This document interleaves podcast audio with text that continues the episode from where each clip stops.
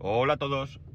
Day to day del 6 de eh, abril de 2023 con una temperatura en Alicante de 14 grados. Varias cosas antes de empezar. Lo primero, eh, recordar que a partir de mañana y hasta el viernes que viene, o sea, hasta el viernes día 14, no va a haber podcast, estoy de vacaciones. Empiezo mañana, que es festivo.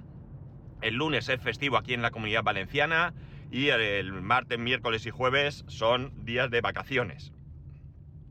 El viernes voy a trabajar, hemos compartido eh, las vacaciones y el viernes eh, podía, haberse, podía haberme librado de ir, pero eh, uno de mis compañeros ya tiene, tiene vacaciones en firme y el otro sale de viaje ese mismo día y nada, le he dicho que, se olvide. Me decía, no, si quieres voy yo y me voy antes. Y le he dicho, nada, olvídate, voy a trabajar y tú vete tranquilamente de viaje.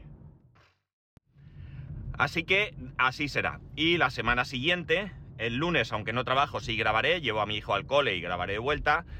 Y el... ¿qué iba a decir? El jueves, que ya sabéis, el día de Santa Faz, lo sabéis porque os lo he dicho yo, pues me lo he cogido también de vacaciones para poder realizar esa, esa romería. Con lo cual, eh, eh, eh, es que me pita aquí que tengo un, neumático bajo. Bueno, vamos a lo que... Ah, otra historia.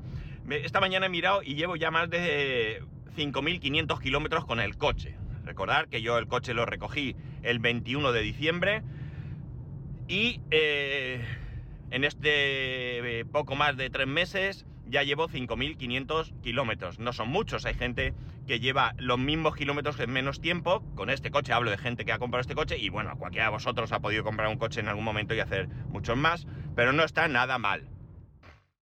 Lo que me ha dado es por calcular el ahorro, ya sabéis. No lo suelo hacer constantemente, pero como he visto la cifra, pues lo he hecho. Entonces ya os recuerdo cómo calculo yo este ahorro. Este ahorro lo calculo en base al consumo cada 100 kilómetros que yo tenía con el Kia Sportage. Que es cierto que el coche tenía un consumo probablemente un poco alto con respecto a otros diésel, pero ahí hay que sumar primero el tipo de coche, que, es un coche grande, un coche pues realmente yo creo que nos ha dado y yo soy el eh, estoy incluido porque lo he tenido, nos ha dado por estos crossover o como queramos llamarlo, que son muy poco prácticos. Eh, muy poco prácticos en cuanto a todo esto. Creo que antes teníamos las, ¿cómo se llaman estos? Los eh, monovolúmenes, que son coches grandes donde podíamos llevar a mucha familia y, mucho equipaje y todo esto. Y los hemos sustituido por este tipo de coches. En nuestro caso nunca nos hizo falta este coche, somos tres y podíamos haber tenido cualquier otro coche, pero bueno, me dio por ahí. Pues teniendo esta consideración de que el cálculo lo hago con el consumo de este coche, llevo ahorrados casi, me queda muy poquito, concretamente creo que 6 euros para los 600 euros de ahorro en combustible con respecto a mi coche anterior.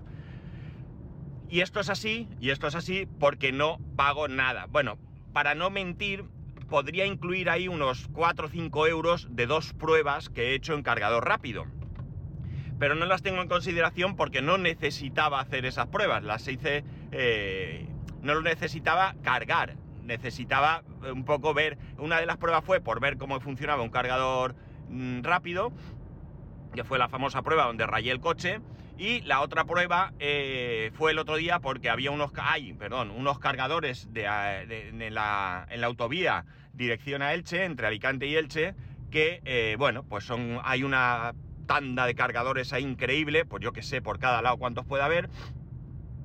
Había gente que había probado, no le llegó la máxima carga y tal, y yo tenía curiosidad por, por ir a probar. Y bueno, pues la semana pasada, un día que salí mm, más o menos bien de tiempo, pues en vez de tirar dirección Alicante, tiré dirección Elche, porque de donde yo trabajo me pillan más cerca de Elche que de Alicante. No, mejor dicho, no me pillan en el camino de vuelta. Y me acabo de equivocar de camino. A ver qué hago. Eh, no, no me he equivocado, estoy tonto. Voy bien, voy bien, voy bien. Es que hoy no, como hoy no hay cole y no llevo a mi hijo, creí que me había equivocado. Porque yo soy muy de como los burricos, ¿no? Con las orejeras y, el camino que me marca todo, eh, todos los días. Bueno, eh, la cuestión es que quitando esas dos cargas rápidas, pues no, no necesitaba y por eso no cuento ese dinero como gasto. Pero si queréis contamos que me he gastado 5 euros, me da igual, no tengo ningún problema, porque, porque realmente, como veis, en mi caso concreto, en mi caso concreto, en el que yo puedo cargar habitualmente de manera gratuita, el ahorro es muy importante, muy importante, ¿no? También tener presente que, que por ejemplo, la semana que viene, que eh, vamos a hacer ese viaje a Valencia, a mí me va a costar dinero. ¿Por qué me va a costar dinero? Pues es muy simple. Yo hoy voy a cargar el coche en el trabajo a tope, ¿no? Al 100%. Pero evidentemente tengo la vuelta del trabajo y luego tenemos viernes, sábado, domingo, lunes, que eh, yo voy a coger el coche, voy a gastar, ¿no? Entonces, eh, pues dependiendo de lo que gaste, y porque el coche cargado al 100% llega de sobra hasta Valencia y podría hacer gran parte del recorrido de vuelta sin problema pero no es mi intención. Mi intención es llegar a Valencia y con lo que sea que llegue, cargar para volver a Alicante sin parar por el camino. Si yo voy a hacer noche en Valencia, pues tiene más sentido mm, dejar el coche cargando mientras estamos comiendo, mientras estamos dando un paseo por Valencia, mientras vamos a algún sitio y no esperarme a volver y el día que vuelvo, pues parar esos... No voy a necesitar mucho, tampoco creáis que voy a necesitar mucho tiempo de parada, pero bueno, mm, de Valencia a Alicante sí que no es normal que yo pare. ¿De acuerdo? De la misma manera que de Alicante a Madrid o viceversa, yo hago un par de paradas, pero en este caso no. Por lo tanto, pues eh, haré eso. Y entonces aquí sí que tendré un coste. Aquí es cuando la gente dice, que te sale carísimo cargar. Ya, pero si llevo 600 euros ahorrados, aunque me gaste, aunque me gaste lo mismo que mi antiguo coche diésel, eh, no importa. El, el, gasto el que yo tengo sigue siendo mucho menor de lo que tenía antes. Pero bueno. Eh, que esto en consideraciones que, tenemos que tener a veces para luchar contra la gente que busca excusas para eh, justificar su negativa ante los vehículos eléctricos. Que no hay que justificar nada, amigos. Que el que no quiera o no le guste el coche eléctrico, que no, hoy por hoy, ya llegará. Pero hoy por hoy nadie le va a poner una pistola en la cabeza para que se lo compre. Entonces, no justifican nada. Decirle, oye, a mí no me gusta, yo no lo veo, me parece una castaña, por no decir otra palabra, perfecto, que yo lo respeto, pero no, de verdad, no, no, no si entre vosotros hay alguno, no acogeros a, a estas eh, justificaciones eh, absurdas que, son falsas, ¿no? Eh, no hace falta que, que, busquéis ninguna justificación. De verdad, para mí, si me decís un día, pues yo coche eléctrico no lo veo, mm, correcto. O sea, para mí es absolutamente respetable. Bueno, que podéis basaros en lo que queráis, que, que no estoy aquí dirigiendo a nadie, pero que quiero decir que no es necesario para mí. Bueno, vamos al tema. Eh, llevo o llevamos, llevamos dos días, dos, digamos una vez más, dos días muy intensos, muy, muy intensos en mi, en mi empresa. Eh, voy a contaros algunas cosas, evidentemente eh, hay cosas que no puedo contar por cuestiones obvias de privacidad y de confidencialidad como vosotros en vuestras empresas e incluso en vuestras vidas privadas hay cosas que no podéis contar, pero creo que puedo un poco, eh, eh, ¿cómo se dice? Mm, ilustrar cómo, eh, digamos que la idea que tenemos sobre algo en concreto, pues a veces tenemos la, fortuna de que pueda ser totalmente opuesto y para bien. Vale, a dónde quiero llegar? Eh, como bien sabéis, lo he dicho aquí varias veces, mi empresa ha sido adquirida por otra empresa. Y en estos momentos nos encontramos en un proceso, eh, por supuesto y evidentemente, de integración. Eh, cuando yo estaba en la otra empresa, fuimos vendidos hasta tres veces, ¿de acuerdo? Yo sabéis que trabajaba en una empresa, esa empresa en un momento dado decidió, vender la parte de retail, la parte en la que yo estaba, y la vendió a un grupo eh, inversor, lo que solemos conocer como un fondo buitre. La cuestión está en que, en que en ese momento pues había dos personas dirigiendo la empresa, una persona a nivel operaciones y una persona a nivel financiero, y esas personas fueron las que estaban encargadas las que la nueva empresa que nos adquirió dejó como encargadas. Es decir, no hubo ningún cambio en la estructura de la empresa. Hasta aquí no hay ningún problema. Cuando una empresa compra a otra empresa, no necesariamente tiene que ir con la excavadora a derribarlo todo. Eh, tiene que pasar un periodo de descubrimiento de cómo funciona la empresa, de quiénes son las personas, de qué función hacen y a partir de ahí cabe la posibilidad de que tenga que hacer cambios, cambios mayores, cambios menores o no hacer cambios si todo funciona bien.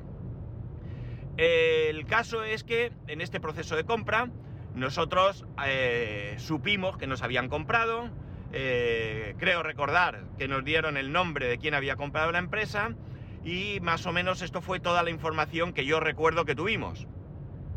Eh, no hubo ahí un, no sé, un dejar claras las cosas de cómo iban a ir eh, a partir de ese momento, de qué intenciones tenía esta empresa con respecto a nosotros y bueno, pues nada, las, lo dejamos eh, a, verlas venir, como se suele decir.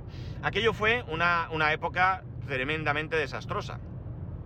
Eh, aquello no, claro, la empresa no, no iba bien. La empresa empezó a pedir clientes, que eres, ya hubo un ERE antes de la venta, porque esto fue una exigencia de la empresa que compraba, que había que disminuir la plantilla. Y a partir de ahí, pues siguió habiendo ERES y gente despedida y etcétera, etcétera, etcétera. El problema, el problema estaba en que, en primer lugar, y mucho de lo que voy a decir mucho, mucho, mucho, mucho de lo que voy a decir es mi opinión, ¿de acuerdo?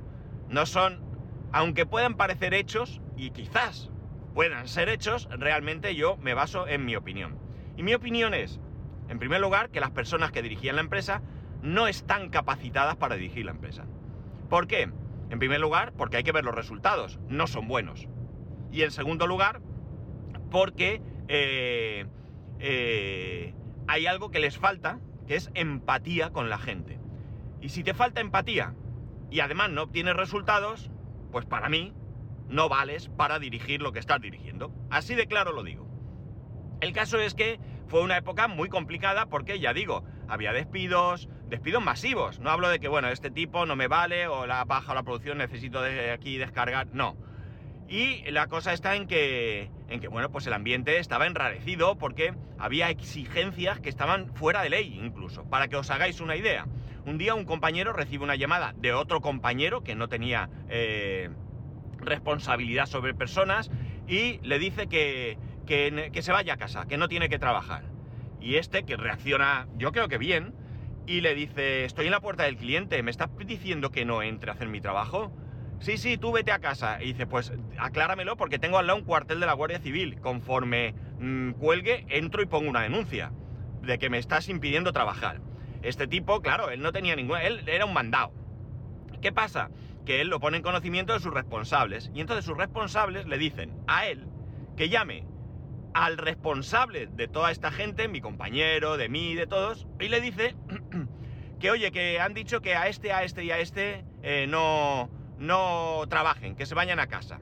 Claro, mi jefe, que no es tonto, eh, mi antiguo jefe, que no es tonto, piensa que esto es una maniobra para, como acabábamos de perder un cliente importante, decir que, que había bajado la producción y que estas 3-4 personas iban a ser despedidas de manera fulgurante porque no, no había suficiente trabajo. Entonces él piensa que esto es una guarrada y se opone y él sigue dando trabajo.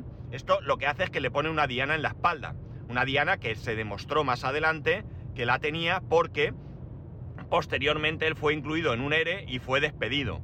Y ya os lo digo yo, la persona que, que, hizo esto fue una de las que dirigen, fue una orden directa de quien dirige, porque sabemos que es una persona muy vengativa, muy vengativa. Bueno, la cosa está en que, en que varios seres, tal, y bueno, pues eh, aquello llega un momento en que por la motivación que sea, el fondo de inversión este, pues decide vender la empresa. Hasta aquí ya digo, comunicación de nuestros propietarios, cero. Eh, la nueva empresa eh, resultan ser dos personas, dos inversores españoles, y aquí sí que se ve un poquito más de comunicación quiénes son ellos, qué han hecho en la vida profesionalmente, qué idea tienen para la empresa. Y bueno, pues parece ser que pinta bien. Oye, jolines, esto genera algo de ilusión. Pero ¿qué pasa? ¿Qué pasa con esto? Pues lo que pasa es que, eh, para empezar, siguen dirigiendo la empresa las mismas dos personas que a mi entender ya habían demostrado incapacidad para dirigir la empresa. Entonces, bueno, pues estas personas están ahí y al final parece ser, porque esto es información que nos llega así como de refilón, que en un momento dado pues hace falta inversión, llegamos a presuponer que a estos dos los han engañado y, la empresa estaba en peores condiciones de las que ellos podían asumir, ellos no pueden hacer la inversión y se retiran y se vende la empresa a una multinacional, a otra multinacional, ¿no?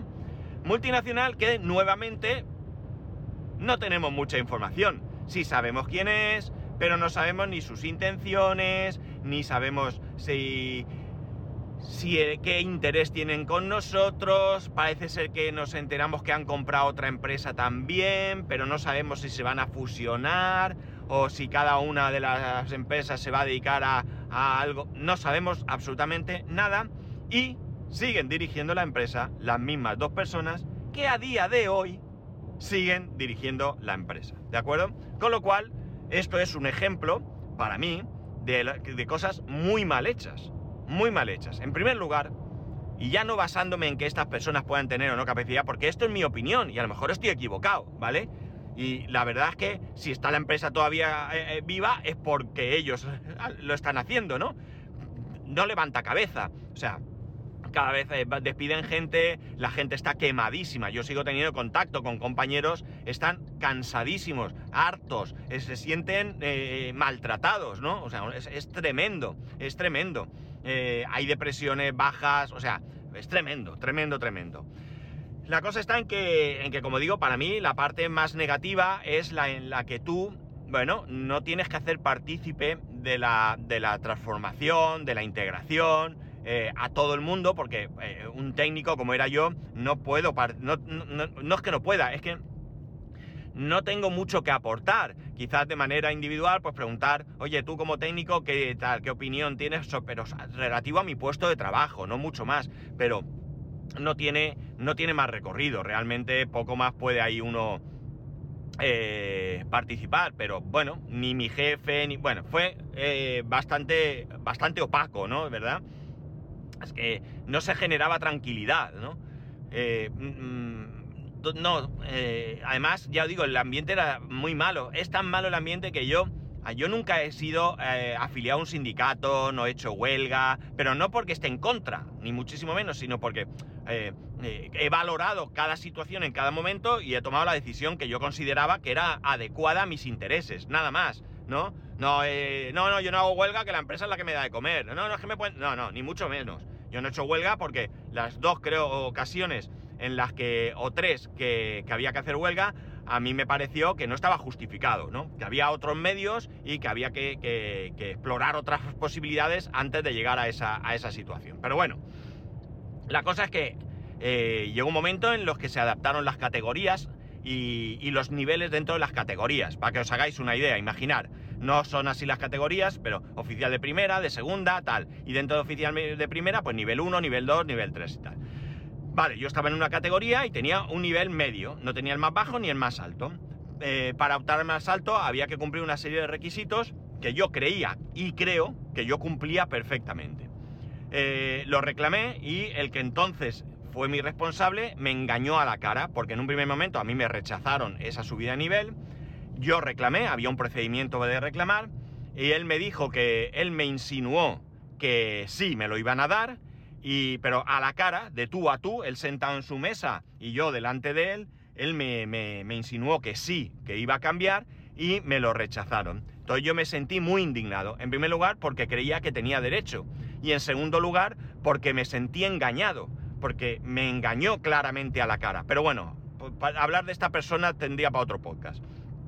Entonces, ante mi disgusto, hubo mucha gente que demandó a la empresa y yo demandé a la empresa. Daros cuenta de una cosa, el cambio de nivel en mi caso concreto no suponía nada, ni siquiera un aumento de salario, porque yo ya cobraba más de lo que era mi nivel. Con lo cual, realmente, yo lo único que hubiera cambiado es que en mi nómina, en vez de poner nivel 2, pondría nivel 3. En este caso, eh, aunque pareciese que el 1 era mejor que el 3, era al revés. Entonces, bueno, pues yo, ¿qué queréis que os diga? me sentí indignado, me sentí mal, porque yo creo que yo hacía un buen trabajo. yo demandé la empresa, eso es un proceso largo, y bueno, llegó el momento del juicio, juicio que perdí. Y lo perdí por varios motivos.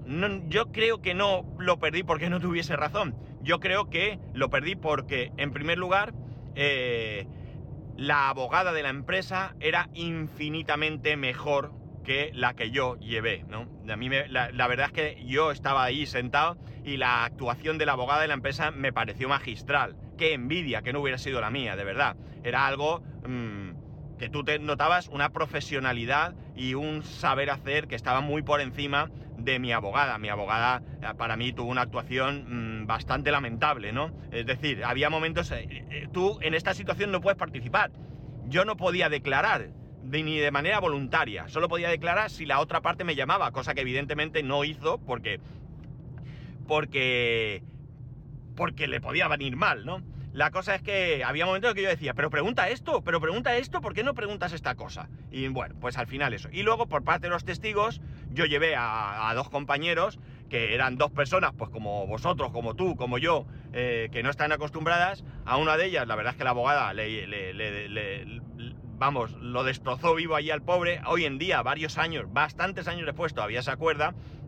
Y la otra, y el otro, pues el hombre, pues que sabía lo que sabía y ya está. Y había cosas que la otra preguntó que, no, que eran buenas preguntas, pero que, bueno, pues él no sabía. Entonces, ante esto, y el, testigo que llevó la empresa es un tío que eh, primero no tenía escrúpulos, eh, para que os hagáis una idea, llegó a decir en el juicio, con otras palabras, que yo era un inútil, que yo mi rendimiento era bajo, bueno, una serie de cosas que, a mí me dolieron mucho. Y, bueno, pues perdí el juicio y ya está. Y dije, bueno, pues hasta aquí hemos llegado. Entonces eh, se me propuso la opción de, de recurrir. Eh, mi abogada no estaba por la labor y yo pensé que gastar más dinero, porque esto me costó dinero y demás, que no, que lo mejor era que, le echara, perdonad la expresión, que le echara huevos y que empezase a moverme para buscar otro trabajo y olvidarme de una época que después de, 17 años eh, empezó bien, muy a gusto, con buena gente y acabó mal. Eh, menos buena gente porque se fueron deshaciendo de la buena gente, eh, muy mal ambiente, muy poca empatía y bueno, pues al final decidí moverme y no sin esfuerzo, no no fue fácil, pero conseguí el trabajo que tengo ahora. En el proceso que estamos ahora la cosa es muy diferente, muy diferente. O sea, es increíble. La empresa que nos ha comprado ha tenido varias videoconferencias. El CEO de la nueva empresa nos ha aclarado todas las dudas. No todas las dudas en plan, eh, esto es lo que os puede pasar, sino, eh, ¿alguien quiere preguntar algo? Lo tenéis aquí, el CEO de la compañía. Pregúntale, ¿qué, qué tienes? El segundo de a bordo, que ya lo dije, o uno de los segundos, vino aquí a nuestra sede y tomó un café y unas eh, magdalenas con nosotros eh, para que de tú a tú le preguntásemos nuestras dudas. Eh, o sea, dando la cara, ¿no? Dando la cara y, mostrando la parte más amable de, un, de un proceso de integración como es este. llevamos varias reuniones. yo he tenido reuniones con mis compañeros, mis compañeros de antes, he tenido reuniones con gente de, la nueva empresa, de, toda la parte de, de, IT, y estos dos días hemos tenido aquí, creo que me dijeron, yo no los he contado, 27, 27 personas con compañías eh, asesoras, y demás para hacer esta integración. Y hemos tenido reuniones de todo tipo. Y han contado con todo mi equipo, con todo el equipo al que yo pertenezco, Primero con la gente de, de, IT. Hemos tenido dos días de reuniones constantes, o sea, todo el día reunidos, quitando, pues hay otra reunión, hay que comer, evidentemente, o, tengo que ir al baño, ¿no? Pero dos días de reuniones constantes, dando información, preguntando, tal, en todo momento tranquilizándonos. No, no os preocupéis, seguir trabajando como hasta ahora, los proyectos que tengáis, seguir con vuestros proyectos. Esto solamente es un periodo de información para poder ver cómo integrarnos todos juntos, cómo hacéis vosotros las cosas, cómo las hacemos nosotras, qué cosas hacemos nosotros bien y vosotros no, y al revés, para poder eh, que confluyan las cosas de manera, eh, eh, digamos que suave, tranquila y beneficiosa para, todos. Hemos participado no solo en reuniones de, de nuestro... De nuestro área, de nuestra área, sino también en reuniones de otras áreas, de otros departamentos donde eh, de alguna manera pues la informática siempre está presente. Hemos tenido pues con operaciones, con bueno, con diferentes eso. Y, y la verdad es que las sensaciones, yo no sé dentro de un año y medio dos años dónde estaremos, no lo sé. Pero si a mí me preguntáis ahora, os diría que esto es mm, increíble, increíble eh, la sensación de seguridad, la sensación de bienestar, el, la sensación también de que es un proyecto en el que estamos implicados todos y que voy a participar y que profesionalmente me llena mucho y que voy a disfrutar. Insisto, a lo mejor dentro de año y medio grabo un podcast que digo esto ha sido un desastre, estoy desencantado, esto no lo sé, no lo puedo saber lo que sí que sé es que en este momento me parece, me parece increíble, ¿no? Me parece increíble de qué manera se pueden hacer bien las cosas y generar una sensación de, seguridad para todos, ¿no? Lo primero que nos preocupa cuando una empresa compra otra es mi puesto de trabajo está garantizado, me van a tirar a la calle, eh, eh, eh, van a venir otros, esto, ¿esto cómo va a ser? ¿Esto qué, qué, qué gano yo aquí, ¿no? ¿O qué pierdo? Que puede ser mucho. Entonces, bueno, pues al final está claro que, como digo, la sensación es muy buena, muy buena con toda la gente que viene de la nueva empresa que nos ha comprado, ¿no? O sea, nosotros no nos vamos a integrar en cuanto a que desaparecemos, ¿no? Nos vamos a integrar en cuanto a que... A ver... En cuanto a que vamos a ser, pues... Eh, de tal, del grupo tal, ¿sabéis? Como, como os digo, ¿no? Entonces, bueno, pues eso, la, la sensación, la sensación de que esto va, va a ir bien, pues es enorme, ¿no? Es enorme y bueno, ¿qué queréis que os diga? Yo me siento bien. Es cierto que está siendo todo esto desde Navidades o así que nos comunicaron esto, desde diciembre, está siendo tremendamente intenso. Intenso, intenso es agotador, es agotador. Ya sé que no estamos picando piedra en una cantera, pero realmente ayer cuando ya por la tarde habíamos terminado, pues veía a algunos compañeros, les veía la cara y les veía el cansancio que llevan acumulado o que llevamos todos acumulado con todo este proceso, ¿no? Pero al mismo tiempo veía eh, caras de satisfacción y hablé con algún compañero, incluso con algún director de departamento y tenían muy buenas sensaciones, muy buenas sensaciones.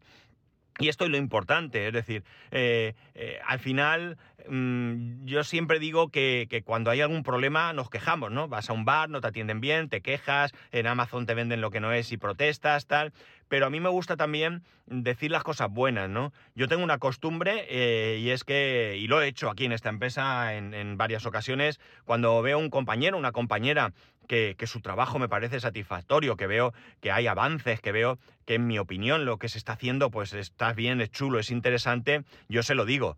Yo voy y le digo, oye, me encanta lo que estás haciendo, creo que ha habido un cambio radical desde que estás tú, veo que esto va para adelante, enhorabuena, de verdad, sigue así. ¿Por qué no? Si lo está haciendo bien, ¿por qué no debemos pasar la manita por el lomo de vez en cuando? No nos da de comer, y mucho menos si lo digo yo, que no que soy aquí nadie, ¿no?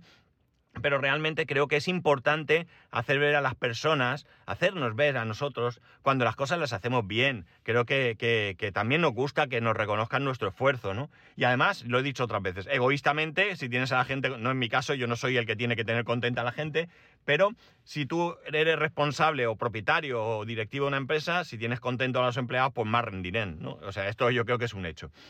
El caso es que, es que realmente, pues eso, yo estoy contento, estoy satisfecho, eh, pese a la intensidad de todo, me, siento integrado, me siento bien porque cuentan conmigo, con mi opinión. Eh, eh, creo saber en dónde voy a estar en cada momento. Evidentemente puede haber muchos cambios en el proceso, pero eh, yo participo de las reuniones, en las reuniones se comenta qué se va a hacer en cuanto a mi departamento, ¿de acuerdo? El resto, evidentemente, pues estoy más aislado, como el resto está aislado de lo mío. Pero eh, se cuenta qué se va a hacer, qué se espera de nosotros, en qué parte vamos a participar, y eso la verdad que os puedo asegurar que te genera un bienestar, que tal. Eh, yo llego a casa, llego reventado, me tiro en el sofá y digo, Dios mío, no pensé que esto terminase nunca. Pero pero la sensación de levantarme al día siguiente molido, como molido a palos, pero con ganas de volver a ir a trabajar, con ganas de, participar, con ganas de colaborar, eh, eso no tiene precio. Yo he vivido, ya sabéis, una situación muy complicada en la que he tenido una ansiedad que me mataba, medicándome de baja y ahora mismo pues eh, os puedo decir que también tengo una cierta ansiedad pero no es una ansiedad generada por malestar, es un poco de ansiedad generada por el, por el, por la carga, por el trabajo, porque me preocupa que, que las cosas se hagan bien y todo esto. Y bueno, pues yo soy una persona con ansiedad y me genera ansiedad. Entonces, bueno, pues ya está. Pero no es una ansiedad de decir, eh, eh, esto es un asco, quiero acabar con esto, no me quiero ir, ni muchísimo menos, ni muchísimo menos. No me quiero ir, quiero estar, quiero participar en este proyecto y ver cómo se desarrolla y ver cómo crece y cómo avanza. Y la verdad es que ya os lo digo, Ayer había aquí un montón de gente eh, en todo momento, cuando se van te agradecen, le comentan a tu jefe eh, la buena sensación que tienen con nuestro equipo, imagino que en los otros equipos harán lo mismo, y que venga un responsable, un jefe, o que desde Estados Unidos te manden un correo diciendo he hablado con esta persona y dice que, está encantadísima con vosotros, con cómo habéis trabajado, vuestros conocimientos y tal, pues mm, la manita por el lomo, ¿no? Y eso, pues ya digo, a mí que me suban el sueldo me encanta, ¿no? Me gusta muchísimo me, encanta, me, me, emociona, pero realmente estas cosas también me gustan porque al final, si tú no pasas del trabajo, si el trabajo no es para ti nada más que una necesidad y te da igual todo, eh, pues hombre, también te gusta que reconozcan tu esfuerzo, tu, tu, interés por, por, participar, por hacer las cosas bien. Y bueno, pues este es el caso, ¿no? Y la verdad es que es bastante, bastante eh, satisfactorio y genera bienestar, ¿no? Y ya está, nada más. Ya sabéis que podéis escribirme arroba spascual, recordar que tenemos vacaciones, spascual arroba spascual.es, el resto de métodos de contacto en spascual.es barra contacto. Un saludo y nos escuchamos el día 14.